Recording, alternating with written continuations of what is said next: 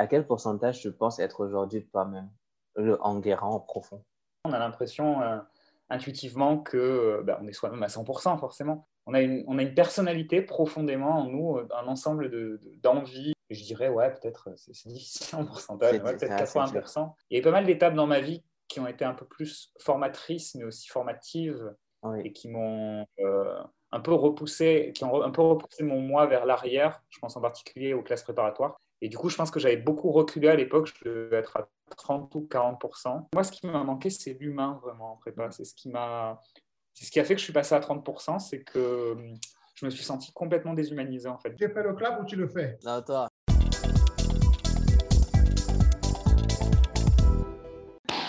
Bonsoir euh, Enguerrand. Merci d'avoir accepté notre invitation pour participer à, notre podcast. Enguerrand est Data Science et Innovation Manager à, aux Galeries Lafayette. Tout d'abord, bah, comment vas-tu? Bah écoute, ça va super bien et toi? Ça va très bien, content, content de te rencontrer. La, question un peu kitsch que je vais te poser euh, direct. Où est-ce que tu te vois dans, dans 5 ans? Déjà, pas confiné, on espère. J'espère que tous ces trucs-là seront derrière nous et qu'on pourra Déjà être en terrasse, voilà, dans ah, terrasse. ah, Sans aucune hésitation. Et j'espère que j'aurai grandi euh, bah, professionnellement et humainement, encore une fois, parce que je pense que c'est très important de grandir dans, toutes les étapes de notre vie. Et euh, spécifiquement dans mon domaine d'activité qui est la donnée, euh, l'intelligence artificielle, j'espère que j'aurai acquis assez de connaissances, rencontré assez de personnes aussi pour pouvoir avoir un véritable impact. C'est quelque chose qui me tient beaucoup à cœur que ce soit un impact sur les technologies et la, manière qu'on a de travailler dans l'intelligence artificielle. Et aussi, c'est quelque chose qui est de plus en plus important avec le temps, mais euh, un impact social aussi, que tout ce qu'on fait, ce que je peux, les projets que je peux gérer, les équipes que je peux gérer, soient toujours motivés aussi par cette idée qu'on est dans un monde qui change, on l'a très très bien vu avec mm. la situation actuelle, et on ne peut plus se comporter comme avant c'est très intéressant de, de, marquer aussi que c'est peut-être un, effet un peu générationnel aussi de la, la quête de, de, de, sens et de faire des choses parce qu'elles ont du sens. On va se replonger euh, au début, peut-être qu'on va chercher le sens là-bas. Euh, comment se passe ton, ton, enfance et quels souvenirs en as-tu? Où est-ce que tu grandis? Bah écoute, euh, j'ai grandi pas du tout à Paris, j'ai grandi dans le sud de la France dans une petite ville qui s'appelle Aubagne, qui est à côté de Marseille, ah, euh, qui est la ville de Marcel Pagnol, pour, le, pour, ceux qui connaissent euh, Marcel Pagnol et le euh, château de ma mère, la gloire de mon père. Donc voilà, moi j'ai grandi entouré par la nature, entouré par les collines, avec la, mer pas très très loin. donc j'ai un souvenir assez doux de l'enfance sur bah, déjà le climat, forcément. et quand, quand, je regarde cette, cette enfance un peu à la entre guillemets, euh, à la campagne, même si c'est, on est en fait pas dans une grande ville, on va dire. Et quand, quand on, se, on revient, à quel point tu penses que ça, ça te différencie aujourd'hui dans ta vie de tous les jours comparé à des gens que tu as pu rencontrer qui, qui ont grandi plutôt à Paris, à Lyon, dans les grandes villes, à Marseille déjà, qui est plus à côté? Du coup, le fait de grandir dans une petite ville, euh, rapidement, ça m'a donné un gros appétit aussi je, me suis senti un peu bloqué entre les murs avec le désir de, voir plus grand, d'aller chercher euh, plus, enfin, plus de perspectives professionnelles, de perspectives personnelles. Et donc, je voyais la grande ville un peu comme euh, euh, dans la chanson d'Aznavour. Voilà, je me voyais déjà. c'était, c'était complètement ça. Quoi. J'avais les, étoiles de la ville dans les yeux. Donc, ce, ce côté fantasmé de la ville, je pense qu'il m'a, il m'a beaucoup marqué. Et il, a, il a contribuer à, construire mon récit personnel d'une autre façon. C'est quoi tes, souvenirs d'école et quel type d'élève étais-tu à ces, à ces heures-là? Euh, Petit, j'étais un élève un peu pas renfermé, j'ai toujours été extraverti en fait, mais euh, je me percevais un peu en décalage avec euh, le, reste des enfants parce que j'ai, enfin voilà, j'ai euh, comment dire, j'étais un tout petit peu en avance scolairement, un petit peu en avance aussi sur euh, la façon d'aborder euh, le monde. Et du coup, je me sentais un, petit peu en décalage. Donc, une, petite enfance, on va dire primaire, collège, un peu difficile. Et puis après, petit à petit, l'acceptation de la différence, l'acceptation de, des forces qu'apporte la différence, mais aussi des forces que les, autres apportent. Et donc, euh, un rapport de plus en plus serein à moi-même euh, qui se concrétise vers le lycée et qui amène vers, euh, voilà, essayer de, plus accepter une certaine expression de ma personnalité et pas forcément essayer de rentrer dans des cases, dans un certain modèle social, dans, une, dans ce qu'on pouvait attendre de moi mais aussi petit à petit construire ma personnalité, construire mon être tel qu'il est, enfin, tel qu'il commençait à être à l'époque. C'est une question que, que je pose assez souvent au début, mais je vais la poser tout de suite parce que ça découle de ce que tu viens de dire. À quel degré, si tu devais te noter sur de 0 à 100, à quel pourcentage tu penses être aujourd'hui toi-même, en guérant en profond? Ah, C'est une super question, ça. C'est vraiment une super question parce que c'est une question qu'on ne se pose pas assez souvent. On a l'impression, euh, intuitivement que euh, bah, on est soi-même à 100% forcément. Mais c'est vrai que euh, on, a une, on, a une, personnalité profondément en nous, un ensemble d'envies, de, de, désirs, de, de rêves qu'on a envie d'accomplir. Là, très récemment, euh, pour un, contexte qui n'est pas du tout rigolo, qui est un contexte de rupture, mais bon, peu importe, ça arrive dans la vie, je me sens encore plus me reconnecter à moi-même par beaucoup de choses je dirais, ouais, peut-être, euh, c'est difficile en pourcentage, peut-être 80%. Et je me sens petit à petit. Euh, il y a eu pas mal d'étapes dans ma vie qui ont été un peu plus formatrices, mais aussi formatives, et qui m'ont euh, un peu repoussé, qui ont un peu repoussé mon moi vers l'arrière. Je pense en particulier aux classes préparatoires, qui sont géniales, mais qui peuvent avoir tendance un peu en, en France à formater les élèves. Et du coup, je pense que j'avais beaucoup reculé à l'époque. Je devais être à 30 ou 40 ah si, si, tu comptes pas la fatigue, comme ça aussi. Ouais, très très loin et très, très effacé. Ce qui n'est pas du tout dans ma personnalité et pas du tout dans ma façon d'être, d'être mm. effacé. Euh, donc, euh, ouais, je pense que je suis descendu au pire de la pire période vers 30-40%. Et là, aujourd'hui, je remonte vers 80-85%. J'ai souvent l'impression que le sang est peut-être une. Je parle dans un langage, on va se comprendre, une asymptote. on y tend, mais on n'y arrive jamais. et, euh, et euh, mais c'est aussi la beauté de la vie de, se renouveler tous les jours. Quoi. Et tu en parlais là tout de suite de, de classe, de classe préparatoire. Quand tu arrives au, lycée, mm. qu'est-ce que, qu'est-ce, à, ce moment-là, comment tu vois ton, ton futur? Quels sont tes, tes, tes projets Te dis-tu que je vais faire mon bac et aller en prépa pour arriver en école?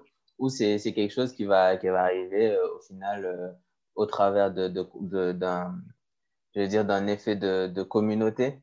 Où à l'école, bah, tout le monde en parle et je te dis, ce serait cool de le faire. Est-ce que tu es moteur ou en fait ça tombe dessus?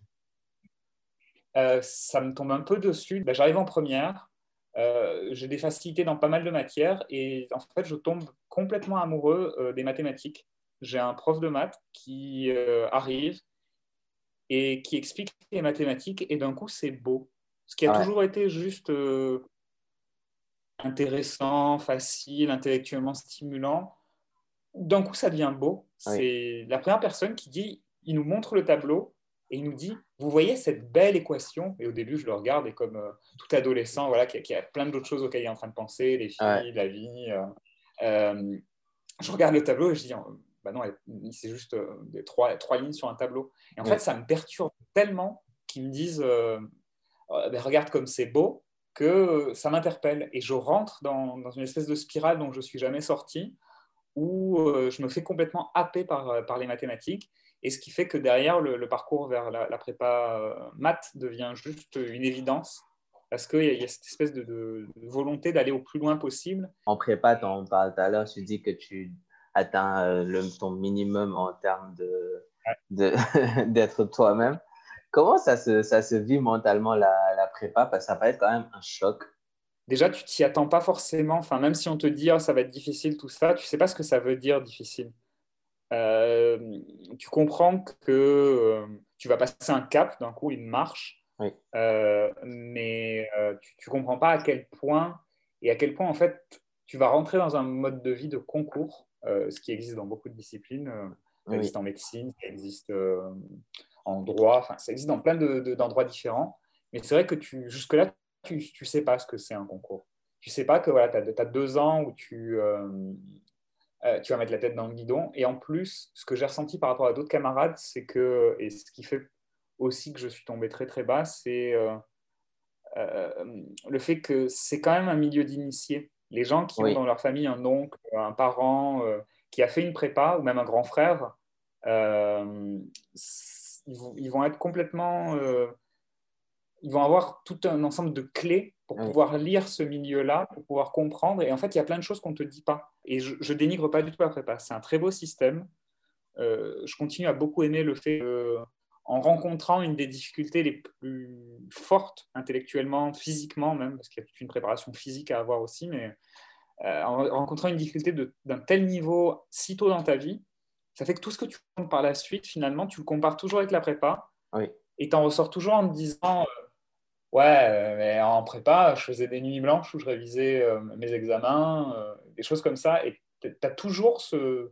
Et même quand tu discutes avec des gens qui ont fait la prépa 20 ans auparavant, ils ont ce, discours-là aussi de Ah, mais c'est quand même moins difficile que la prépa. T'en, t'en parlais tout à l'heure, tu te disais qu'on te dit au lycée, où c'est un discours classique, tu sais pas ce que tu vas faire, va en prépa et tu auras deux ans pour réfléchir. Est-ce que tu as le temps de réfléchir pendant ces deux ans-là? Pas du tout. Absolument pas le temps de réfléchir tu fais tout sauf réfléchir. Et surtout, euh, et ça pour le coup, c'est une forme de critique, mais on ne te demande pas de penser. On ne te, te, présente pas, quasiment pas, euh, les, filières ou les endroits vers lesquels tu vas aller. Euh, surtout quand tu rentres un peu dans des, classes dites étoilées, enfin des, classes un peu élitistes. Euh, on, va te, on va te formater aux grandes, grandes, grandes écoles. On va te dire Polytechnique, Centrale, l'ENS. Euh, allez, il faut viser ces écoles-là, on va faire des, épreuves blanches, tout ça. Mais finalement, on ne te dit même pas ce que tu vas faire avec. Tu rentres dans quelque chose de très euh, déshumanisé, en fait. Ah très robotisé. Moi, ce qui m'a manqué, c'est l'humain, vraiment, en prépa. C'est ce qui m'a. C'est ce qui a fait que je suis passé à 30%, c'est que je me suis senti complètement déshumanisé en fait. Tu en parles depuis tout à l'heure de ce fameux 30%-là. Qu'est-ce que, à la sortie de, la prépa, qu'est-ce que tu apprends de toi-même? Encore une fois, il y, a cette sensation de fin euh, FIM, de oui.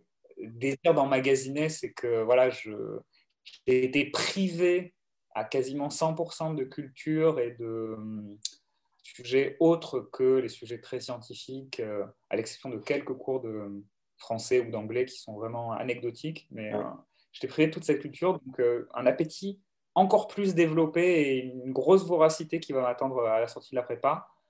Un sentiment de plus jamais ça. Euh, pas forcément eu des bonnes habitudes de sommeil, pas forcément eu des bonnes habitudes alimentaires. Enfin, j'avais la chance d'être encore chez les parents, donc alimentaire encore ça passait. Oui. c'est plutôt l'école qui a, qui a, dégradé ça. Moi, l'école d'ingénieur, j'aime ça comme souvent c'est une année de soirée, une année d'études, une année de stage et on en sort. Est-ce que tu l'as vu comme ça, toi aussi, l'école? Euh, bah écoute, euh, moi j'ai fait une année de césure au milieu de mes, études où j'ai fait, je deux stages pour le coup, mais euh, du coup, ma perception elle a été un peu différente. Il y a quand même eu une année de soirée, ça c'est sûr. avec à chaque fois le, moment, les, les, un mois avant partiel, qui sont des, des mois où tu dois rattraper tout ce que tu n'as pas fait, tous les pays où tu n'es pas allé, euh, et, des choses comme ça, un peu voilà, anxiogènes, tous les projets à rendre aussi. Euh. Et puis après, euh, au bout de la deuxième année, j'ai vraiment eu cette coupure où voilà, j'avais encore beaucoup de questions sur mon parcours, je ne savais toujours pas ce que je voulais faire. Je pense que c'est important à dire parce que on se dit toujours, ouais, il faut que tu fasses ce que tu veux faire, tout ça. Moi, j'avais du coup 21 ans, je savais toujours pas ce que je voulais faire. J'étais en deuxième année d'école d'ingénieur. Je savais ce que je voulais pas faire. Et je pense que ça, c'est très important. Mm. Euh, on ne le dit pas assez. C'est euh, c'est plus important de savoir ce que tu ne veux pas faire que de savoir ce que tu veux faire.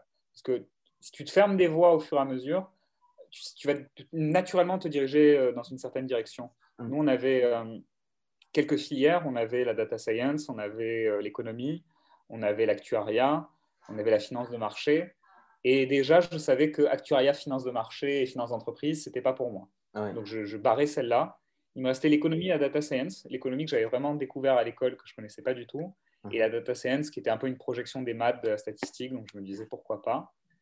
Et euh, c'est vraiment à ça qu'a servi euh, l'année de césure, pour le coup, à, à pouvoir faire un choix. Mais c'est rigolo parce que j'ai fait finalement 6 mois en data science et j'ai tellement aimé que j'ai fait 12 mois en data science. Donc, j'ai même pas eu de choix. Dans c'est arrivé comme une évidence. Ouais. Mais heureusement que, c'est, que, que c'était là parce que du coup, j'ai même plus à me poser la question. J'ai compris que l'économie, c'était une passion personnelle que je pouvais mener en continuant à lire des articles, en achetant des livres, des choses comme ça. Mais la data science, je voulais en faire un métier. Mmh. Je voulais aider, je voulais contribuer à des entreprises via data science. C'est quand même important parce qu'en école d'ingénieur, il y a plein de gens qui arrivent et on a l'impression que beaucoup de gens ont des certitudes, mais il y en a quand même une grande partie qui ne savent pas ce qu'ils veulent faire. Et je suis un peu dans cette même situation que toi où des fois je regardais à côté et je me disais, je ne sais absolument pas ce que je vais faire. Et je me retournais et j'avais toute cette couronne de certitude autour de moi qui savaient qu'ils voulaient faire ça, aller faire leur stage là pour aller dans ce travail-là. Et euh, c'est aussi de, important. Et moi aussi, j'ai fait une césure. Est-ce que ça m'a apporté? Je pense que c'est la même chose que toi, même si toi, tu es tombé dedans direct. Et euh, je me disais, en, allant, en allant faire cette césure-là, je me disais qu'au moins, au pire, je trouve ce que je veux faire. Ou dans le pire des cas, je trouve ce que je peux pas faire. Donc, euh, donc c'était du gagnant-gagnant. Et euh, tu faisais bien d'en parler quand tu arrives dans le, dans le monde du, du travail. Comment elle se, elle se passe et comment tu, tu, tu perçois euh, ces premiers contacts-là avec le, monde professionnel maintenant, au-delà des, des, fantasmes qu'on a pu avoir euh, jusqu'à ce moment-là? J'ai la chance d'arriver dans un, dans un environnement où on me on me donne beaucoup de liberté et on, voit déjà ce qui s'est passé euh, pendant le stage, on me connaît. Et donc, euh, l'alternance peut être une continuation naturelle euh, du stage, ce qui fait que finalement, je, rentre directement dans les dynamiques d'équipe. En plus, je travaille dans une équipe data, mais au sein d'une direction marketing. Donc, forcément, les choses vont vite. Les gens, il y a beaucoup de turnover aussi. Donc, rapidement, j'ai beau être euh, en alternance, je me retrouve presque dans, entre guillemets, les anciens, mais euh, je, je, fais mon expérience vite et je monte très rapidement en compétences.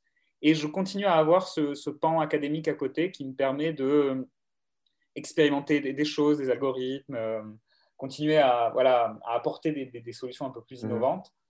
Et voilà, j'ai mes deux pieds, petit, très, très rapidement, le pied académique euh, j'ai un peu plus de difficulté à le garder.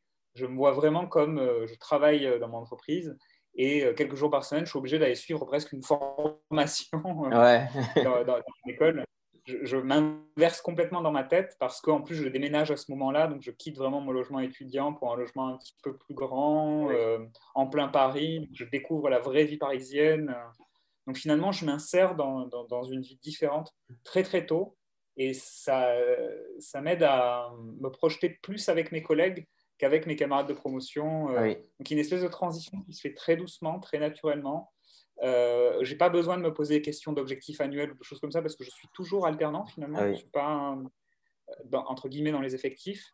Et en même temps, je vois tout. Je vois les changements de direction, je vois euh, la data qui évolue, qui passe de sujet de couloir à problématique d'entreprise et euh, objectif à 5 ans. Je, vois vraiment une évolution comme ça. Je m'intègre dessus, ce qui me permet de profiter de cette vague-là, tout en, tout en restant assez, quelque part, euh, protégé, quoi. protégé ah par le management, protégé par euh, la structure, protégé par mon statut d'étudiant. On, a, on en parlait, on disait que tu étais dans, dans la data et un peu, un peu l'IA. Qu'est-ce que tu. quel aujourd'hui, parce que c'est quelque chose qui va, qui va très vite, il y a une grande partie de la population qui arrive à, se, à, se, à, se vouloir aussi rentrer dans ce, dans ce, à vouloir surfer sur cette vague-là. Tu parlais au départ d'une passion pour les, pour les mathématiques. À, quel niveau pour toi aujourd'hui c'est important de ne pas juste savoir utiliser une librairie? Euh, j'ai pour certaines personnes qui ne codent pas trop. Euh, à quel important de savoir la, la théorie et de juste pas savoir pratiquer? Parce qu'on a, on voit l'émergence de plein de choses qui font que bah, y a des gens qui savent coder, euh, appliquer un, un algo de ML. Mais mm. pourquoi c'est important de connaître aussi euh, le, toute la théorie qui est derrière? Je pense qu'il ne faut pas dénigrer non plus euh, ce qu'on va appeler les. Maintenant, on appelle ça les citizen data scientists, donc des gens qui sont les citoyens data scientists, je ne sais pas comment on pourrait dire en français, mais voilà, des gens qui vont utiliser les algorithmes sur étagère Je pense par contre que dans une organisation, dans une équipe, dans une direction, enfin, dans une structure professionnelle, euh, tu vas avoir besoin de certains experts vers lesquels tu vas pouvoir te tourner pour euh, poser des questions vraiment techniques. Et en fait, euh, moi, je, je l'ai vu très très vite. tu commences à utiliser des librairies de ML, des choses qui sont plutôt user-friendly ou pas besoin de trop rentrer dans le code. Moi, j'utilisais par exemple, quand c'était encore quand j'étais en alternance, j'utilisais TensorFlow, qui est une librairie d'IA et de deep learning. Et en fait, tu, fais ton truc, tu fais ton code, tu essayes, voilà, puis à un moment, ça casse. Et tu regardes les, logs, les, le journal de, des erreurs, et tu, regardes le truc et tu fais, mais qu'est-ce que c'est que ça? Et en fait, d'un coup, euh, quand tu rentres vraiment dans pourquoi il y a eu cette erreur-là, il va apparaître des gradients, il va apparaître des hessiens, des concepts mathématiques qui vont tout de suite remonter à la surface. Et ça m'est arrivé une ou deux fois. Évidemment, ce n'est pas tous les jours. C'est là aussi où tu n'as pas forcément besoin que toute ton équipe et tous les gens qui travaillent sur la data euh, connaissent à, 100% tous les algorithmes et euh, passent leur temps à lire des papiers. Mais quand tu as une personne comme ça qui reste très liée aux mathématiques, très liée à la théorie, il voit ça, il dit Ah, bah oui, bah c'est très simple, c'est parce que euh, tu as mal différencié ton, ton, gradient et du coup ton, ton essai, il est faux. Et, et, voilà, ça, ça va peut-être pas parler à 90% de l'assemblée. Si la personne a un problème, tu as gagné énormément de temps, tu as gagné énormément d'énergie. Et ça, c'est le premier pan. Et le deuxième, c'est euh, la confiance que tu peux avoir aussi dans, dans ce que tu vas faire. On parle beaucoup de... C'est un sujet qui est de plus en plus important et c'est pour ça au début, quand tu disais quand tu te projettes à 5 ans, euh, mm. c'est un truc qui, qui m'intéresse énormément, c'est euh, tous les biais qu'il y a dans l'intelligence artificielle. Et en fait, tu as tous les biais qui sont liés à, à la donnée elle-même, puisque tous les algorithmes, par exemple, qui sont biaisés sur le recrutement, il y avait le cas d'Amazon ou des choses comme ça, euh, c'est aussi parce que euh, bah, les gens, quand ils font du recrutement, ils sont biaisés, en fait. Et donc ça, ça rentre dans les bases de données et ça nourrit l'algorithme. Mais tu peux aussi avoir des problèmes d'un algorithme qui a été mal utilisé. Ah ben celui-là, il, il, y a telle grosse hypothèse derrière, hypothèse d'indépendance de je ne sais quoi, qui fait que si tu n'utilises pas dans ce cas-là, en fait, euh, tu es en train soit juste de faire une erreur, ce qui n'est pas si grave que ça, mais si tu es en train de faire une erreur sur un domaine médical ou même sur un domaine de, enfin, peu importe, même du marketing, euh, finalement, tu es en train de pénaliser des gens et de discriminer des gens juste parce que tu n'as pas compris euh, ce que faisait l'algorithme, tu n'as pas accepté, enfin, tu as, pris comme acquise une des hypothèses qui ne marche pas dans ton cas, et donc euh, tu es en train de raconter n'importe quoi. C'est Box qui disait tous les modèles sont faux, mais certains sont utiles. C'est ça. C'est vrai. Et on, en, discute là, ça on utilise un peu des, les termes, tu le dis bien, peut-être que ça, ça, ne résonnera pas à 90% de, de l'Assemblée. Comment tu expliquerais, peut-être c'est un exercice, hein, et je vais un peu te mettre euh, on the spot. Comment tu, tu, tu expliquerais euh, le fonctionnement d'un modèle à quelqu'un qui ne s'y connaît pas? C'est très rigolo parce que c'est une des questions que je, je pose en entretien d'embauche. Euh, ah, bah. recruter des data scientists, forcément. Parce que ça reste une question très, très importante. Au-delà de, euh, voilà, on, vient de se le dire, la partie théorique qui est très importante, mais la partie vulgarisation, pour moi, elle fait vraiment partie du, du métier, elle fait partie de beaucoup de métiers d'ingénieur mais encore plus celui-là qui est assez nouveau et finalement qui veut être utilisé partout. C'est vrai que c'est assez important. Je ne suis pas du tout en train de te faire euh, de noyer le poisson. Pour non, non, non, je sais. je vais le faire. Mais euh, du coup, euh, en général, la réponse que j'attends à cette question, justement, ça va être que finalement, un algorithme, c'est juste un ensemble d'instructions, machines, qui vont servir à prendre une base de données. Donc, dans une base de données, tu as quoi? Tu as de la donnée. Donc, une base de données, pour quelqu'un qui ne voit pas forcément, c'est. tu as, déjà vu un fichier Excel, c'est assez simple. Tu as des colonnes, tu as des lignes, et sur chaque colonne, tu as des informations sur, euh, sur quelqu'un. Tu as peut-être son nom, prénom, tu as peut-être combien il dépense euh, dans ton magasin, et ensuite, tu as un, certain nombre d'informations. Et en fait, ce que l'algorithme va faire, c'est qu'il va aller prendre cette information-là, euh, prendre cette donnée-là et la transformer pour la rendre intelligible et pour pouvoir prendre des décisions à partir de cette donnée-là. Ce qui fait que euh, tu as des décisions toutes simples qui sont ben, est-ce que cette personne-là elle a droit à, je sais pas moi, à recevoir la newsletter ou pas? Parce que est-ce qu'elle a accepté de, de prendre la newsletter ou pas? Ça, c'est un mmh. algorithme. Mmh. Et après, si tu rentres vraiment dans ce qu'on appelle le machine learning, c'est quand, euh, au lieu de donner à l'algorithme la règle, tu vas lui donner à chaque fois des exemples de la base de données que, euh, que tu aurais en, en entrée de l'algorithme ce que tu voudrais en sortie. Bah, par exemple, est-ce que la personne, je devrais lui pousser une newsletter ou pas? Donc, tu notes pour euh, peut-être aller 10 000 utilisateurs, tu dis bah, lui, oui, oui, non, lui, oui, lui, non, et ainsi de suite. Et ensuite, tu vas donner ça à, un certain type d'algorithme qui, lui, va savoir euh, observer l'entrée, la sortie, et dire, OK, bon, je vais essayer, je vais prendre l'entrée, je vais la transformer, ça va me donner une certaine sortie, et je vais dire, OK, je vais faire une prédiction. Et l'algorithme fait une prédiction. Et toi, tu as le vrai résultat. Donc forcément, comme tu as le vrai résultat, euh, tu lui dis, euh, c'est ça ou c'est pas ça.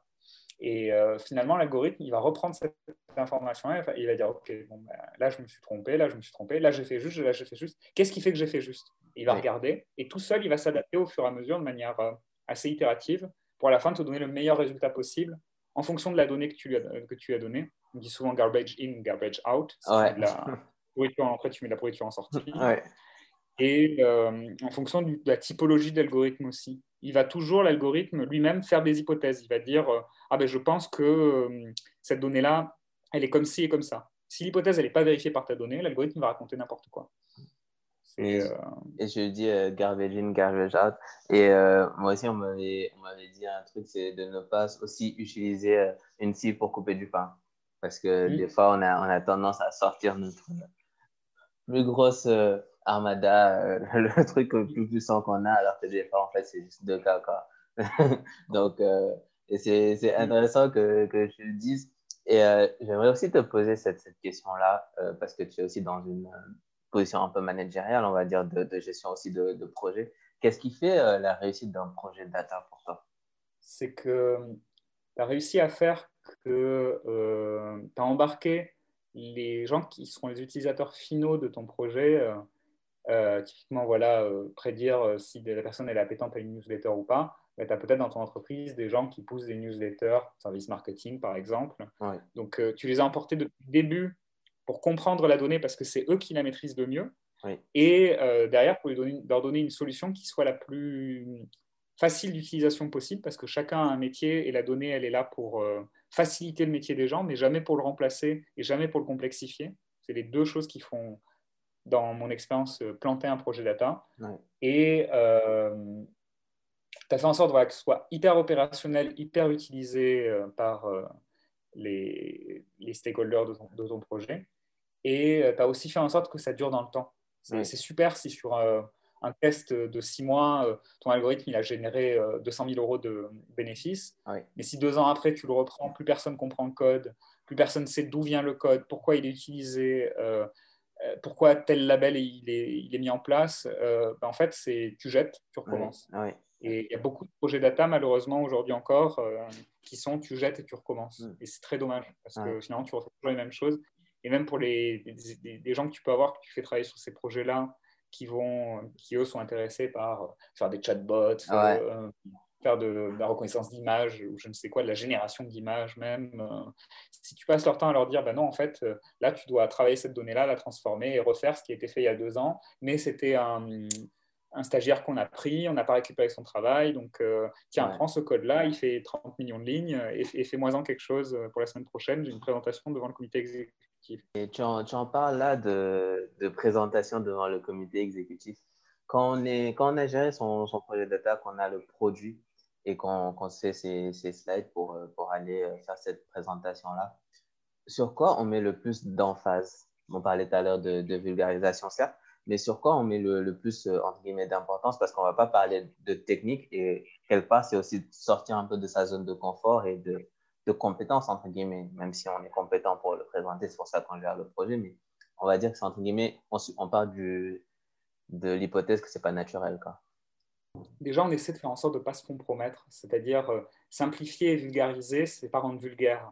Ah c'est quelque chose qui est très important, c'est que euh, parfois on a tendance à sursimplifier, euh, justement parce qu'on a envie que ce soit impactant, parce qu'on a envie de faire rêver, et on, va aller vraiment dans la caricature. Et si on va dans la caricature et qu'on n'a pas confiance en ce qu'on dit, euh, on va se décrédibiliser et il suffit d'une fois où tu te décrédibilises face à des interlocuteurs qui n'ont pas forcément le temps, qui t'en accordent parce qu'ils pensent que c'est un projet ambitieux, que c'est un projet innovant, mais tu n'as qu'une chance, entre guillemets. À chaque fois que tu fais ce genre d'exercice, tu n'as qu'une chance. Moi, j'ai beaucoup de chance dans l'entreprise parce qu'on a un comité euh, qu'on a mis en place, un comité data, où on a face à nous le COMEX une fois par mois. Mais une fois par mois, c'est aussi un grand oral. C'est aussi le moment où tu, tu, arrives et tu dois présenter tes projets. Donc, ne pas se compromettre, euh, simplifier l'information et la rendre digérable en quelques slides pour que ça puisse passer voilà, sur, des, sur des gens qui, qui, doivent travailler sur la stratégie, qui doivent travailler sur euh, les ambitions. Et euh, en même temps, essayer de faire en sorte que commencer par, comme, comme, dans beaucoup de présentations, en fait, dans plein de domaines, mais c'est quoi le message que je veux faire passer et en quoi j'ai besoin de mon interlocuteur? Et en fait, toute ta réflexion, tout ce que tu vas faire ensuite, tout ce que tu vas mettre en place, euh, l'architecture de tes slides vont venir de euh, qu'est-ce que je veux mettre en avant, c'est quoi les trois grands points, les trois grandes caractéristiques que je veux mettre en avant, et euh, qu'est-ce que j'attends d'eux? Est-ce que c'est une validation? Est-ce que c'est du budget? Est-ce que ça va être je sais pas moi, des, des, encouragements ou même voilà, une forme de reconnaissance, parce qu'on sait que mm. c'est quelque chose qui est important aussi euh, dans, dans, le travail, euh, dans tout travail euh, technique, d'avoir une, reconnaissance vraiment de, gens extérieurs, ou est-ce que c'est juste une information que tu dois donner? Ça, ça va vraiment te diriger dans, dans la bonne forme, et ensuite, voilà, tu vas... Et après, c'est tous les conseils classiques que tu as sur une présentation, c'est que ça ne doit pas être la présentation le centre, ça doit être toi et ton mm-hmm. discours qui est au centre pas trop compliquer tes slides pour qu'il y ait les, quelques idées clés. J'ai envie aussi de te, poser cette question-là parce que c'est aussi quelque chose que je vois un peu. Euh, on, jette euh, data IA dans, dans, à plein de sauces. Est-ce que tu as eu à toi à déconstruire certaines idées reçues au sein de ton, de ton, de ton entreprise avec tes collègues euh, au détour d'une tasse de café? Ouais, c'est quelque chose qui arrive assez souvent. Euh, nous, on a la particularité aussi d'être une assez grande entreprise, euh, ce qui fait qu'en fait, euh, on est aussi beaucoup sollicité par beaucoup de, partenaires extérieurs. et eux, pour le coup, ils sont là pour rentrer dans l'entreprise, ils sont là pour avoir des budgets, pour mener des projets. Et du coup, il y, en a, des excellents qui font des choses que toi, tu pourrais jamais faire. Et, puis, et puis, il y en a d'autres qui sont là juste parce qu'ils ont une idée comme ça. Et, on le voit beaucoup, finalement, toute l'intelligence artificielle, tous les algorithmes euh, sont mis dans le même panier. Et donc, les gens pensent que tout est pareil. Et souvent, tu as des mythes à déconstruire sur euh, le, bah, que l'IA ne peut pas tout faire, que la donnée fait énormément, en fait, que l'IA, elle est juste là pour euh, une espèce de dernière couche mm. au sommet de la pyramide. Quand tu as ta qualité de données, quand tu as tes flux, quand tu as centralisé ta donnée, tu as mis une gouvernance en place, tu vas respecter toutes les lois RGPD et compagnie. Enfin, tout un, package de, choses. Par-dessus, la couche finale, c'est l'intelligence artificielle qui va venir donner de la valeur à ça, simplifier le travail. Euh, j'ai eu souvent aussi, à, soit autour d'un café ou même en réunion, à casser le mythe de Ah, mais vous allez euh, remplacer notre travail. Euh, souvent, ça peut être assez violent comme réaction. C'est assez, c'est assez logique aussi, c'est complètement compréhensible. Tu as quelqu'un qui fait le même métier depuis 40 ans, qui peut-être qui fait des tâches répétitives ou des choses comme ça, et qui peut, enfin, ne va même pas se projeter sur ce qu'il pourrait faire s'il n'avait pas ces tâches répétitives à faire, parce qu'il s'est habitué, ça fait partie de son quotidien et c'est complètement compréhensible. Mais avoir ce discours sur euh, finalement euh, la donnée, l'intelligence artificielle euh, sont là pour comme un facteur de, pour, gagner en, puissance, un facteur d'empowerment, de, vraiment te redonner ton humanité. Je pense que toutes les tâches on peut remplacer par euh, de l'intelligence artificielle. Il ne faut pas qu'on voit ça comme euh, une, façon de. Mhm. Un, un, regard un peu méprisant, mais je pense que ce sont des tâches qui sont euh, pas celles qui sont celles dans lesquelles on met le plus d'humanité. prendre une base de données et changer les virgules en points, c'est peut-être bien, peut-être que tu avais quelqu'un à une époque qui faisait ça, mais aujourd'hui tu es super content d'avoir un logiciel qui fait ça, et peut-être que cette personne-là, maintenant, elle fait des choses beaucoup plus intéressantes. à partir du moment où Talia qui fait la partie euh, rébarbative et désagréable du boulot. Toi, tu peux te concentrer sur ce qui est ton vrai métier. Personne n'apprend à faire des tâches rébarbatives. C'est très intéressant comme approche que tu dis. Parce que euh, quand je dis qu'à partir du moment où on peut mettre un algo d'IA dessus, c'est pour permettre d'avoir plus d'humanité en fait. C'est important aussi de mm. déconstruire euh, toute cette image euh, cinématographique qu'on nous a donnée de l'intelligence artificielle. Euh, on va passer un peu sur des, sur des sujets euh, un, peu, un peu plus légers, un peu plus détentes. Qu'est-ce qu'il y a toi, à toi dans ta, dans ta bucket list? Quand j'étais plus jeune, c'était très simple. C'est dans ma tête, c'était faire un tour du monde. Et c'était voir tous les pays du monde, les 260 pays reconnus par ah l'ONU, et les, les, voir un par un et connaître les cultures, tout ça. Je m'aperçois que logistiquement, c'est pas forcément très, très facile. en tout cas, découvrir un maximum de cultures L'autre euh, qui est sur ma bucket list, euh, bah, peut-être un truc un peu plus facile à faire. Euh, toujours voulu faire un saut en parachute. C'est très bête. c'est partie des trucs qui seront assez faciles, un peu plus faciles à cocher, même s'il faut quand même battre beaucoup de choses. J'en suis à 4. Mais bon, je pense que ça, c'est, c'est une autre histoire. Sans transition aucune, on va passer de parachute à argent. Rien du tout. C'est, un, un sujet qui me, qui me tient un peu à, cœur parce que je vois euh, de, de, de, là euh, où je viens, de, mes origines, parce que je suis venu en France plus tard, euh, j'ai rencontré plein de gens qui, qui étaient perdus à partir du moment où ils ont commencé à gagner leur vie. Ils ne savent plus comment gérer leur argent.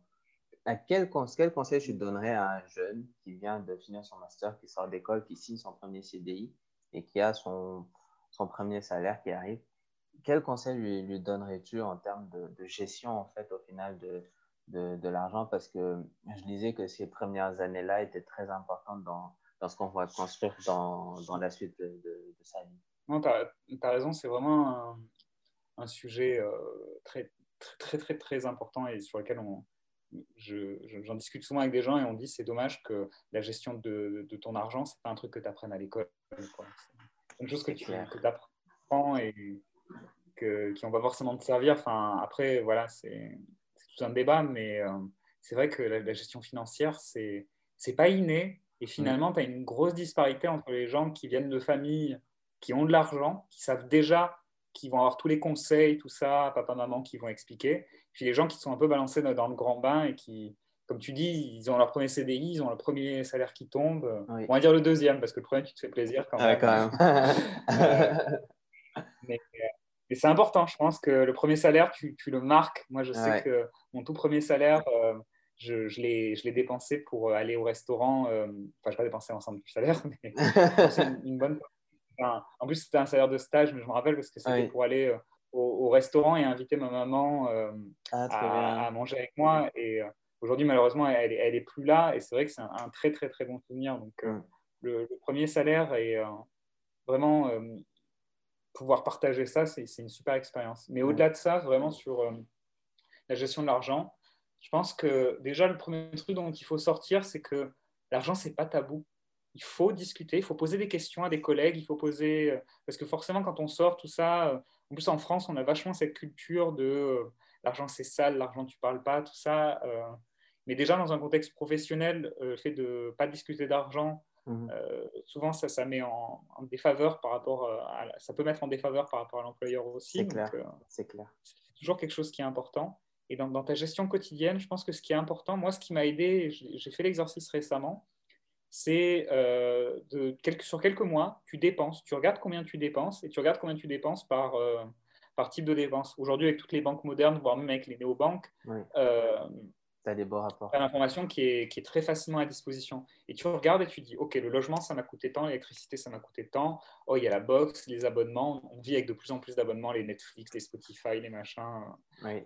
C'est vraiment une partie de notre revenu qui va être euh, euh, prise dès, dès, le début. Quoi. Euh, maintenant, il y a la, problématique de l'impôt à la source aussi. Donc, tu regardes vraiment toutes les dépenses tu regardes combien il te reste euh, une fois que tu as, voilà, as, un toit sur la tête, tu as de l'électricité, de l'Internet, euh, tu as, à manger, combien il te reste? Et ce truc-là, cette espèce de somme que tu vas voir, c'est celle qui a tout, le potentiel parce que dedans, tu vas avoir les loisirs, tout ce qui va te faire plaisir, à partir en vacances, euh, faire, faire, profiter les, amis, donner à des associations.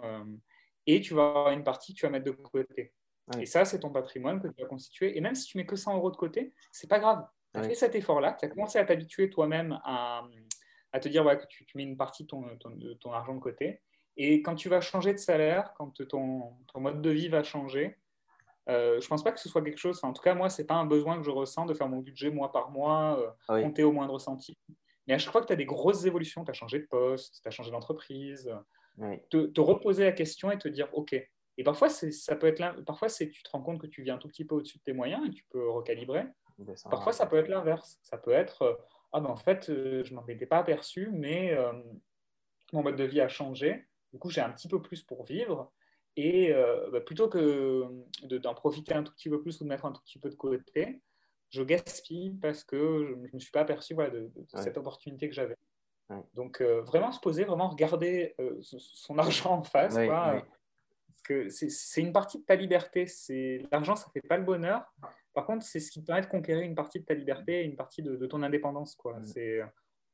On n'est pas fait non plus pour être esclave de.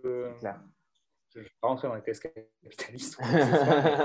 on n'est pas fait pour être euh, esclave d'un certain système. On est fait aussi pour être acteur.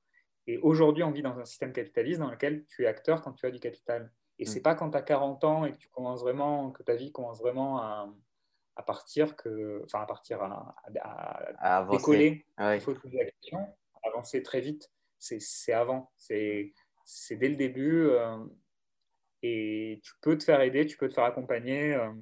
Non, mais c'est très important que, que tu le dises parce que c'est, en fait, c'est un manque d'accès à, à l'information et on est, on vit dans une société où, on est, où mm. c'est tabou pour absolument aucune, aucune, aucune raison. Et c'est pour ça qu'aussi j'essaie de, de, pousser cette, cette question-là pour ceux qui n'osent pas euh, la poser ou qui n'ont pas juste accès, comme tu dis, à avoir de la chance euh, dans, dans leur cercle familial ou, amical d'avoir accès à ça. Et ce que tu as dit aussi, c'est très important de dire que c'est dommage qu'on ne nous apprenne pas à l'école à remplir sa feuille d'impôt, à gérer son argent. Et, euh, ça, on rentre dans le dernier segment de, cette, de cet entretien où je vais te poser des questions rapides.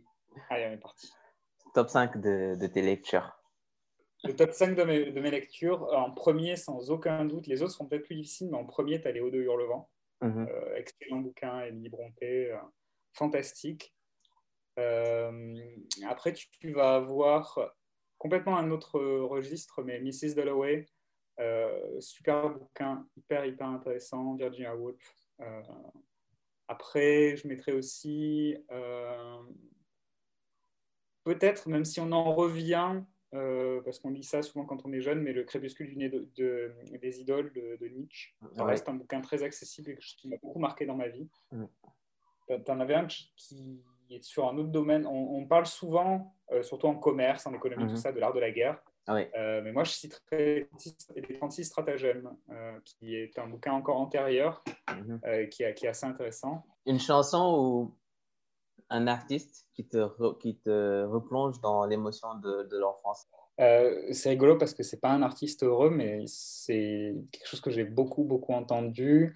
Euh, je pense à Jacques Brel, les ah chansons de Jacques Brel. Qu'est-ce que tu écoutes, Georges euh, je, je, suis assez éclectique dans ce que j'écoute. Je n'écoute pas tous les styles non plus, mais ça va être du rap, du rock, un peu de musique électronique aussi, pas tous les groupes, mais un peu de musique électronique. Euh, et puis en ce moment, beaucoup de... Pareil, j'ai toute une passion pour le Brésil et le, portugais en ce moment, donc ah euh, la, musique populaire brésilienne. C'est tout un genre euh, qui gagne à être connu. Des chanteurs comme Caetano Veloso gagnent vraiment à être connus. C'est très agréable. Cinq personnes avec qui tu aimerais avec qui tu voudrais pas euh, partager un repas dans un restaurant, dans une intimité pour avoir une discussion euh, et euh, la plus agréable et instructive possible et, imaginable, qui soit encore là ou parti? pour avoir entendu récemment à la radio Barack Obama, je serais très très heureux. Ce serait un vrai plaisir d'échanger avec Barack Obama. après, je dirais John Nash, mathématicien, Peut-être euh, Virginia Woolf, euh, pour le coup, on parlait tout à l'heure. J'ai envie de citer aussi, même si je dois l'avouer, je le connais peu, mais chaque euh, interview que j'ai vue, chaque chose que j'ai vue sur lui m'a profondément touché. C'est Thomas Sankara aussi. pas forcément quelqu'un que tout le monde connaît, mais je pense qu'il a eu une vie très difficile et très pleine de combats. Peut-être quelqu'un d'un peu plus qui, a vu beaucoup de choses, un peu plus aventurier, euh, qui a vécu peut-être euh, Amelia Earhart ou euh, des, personnes comme ça, une femme qui a, vraiment changé son époque. Si on fait un, focus sur Virginia Woolf, si on suppose qu'elle est en face de toi, Quelle est la première question que tu lui poses? Je lui demande peut-être quelle est la, enfin, parce que c'est une question personnelle que je me pose.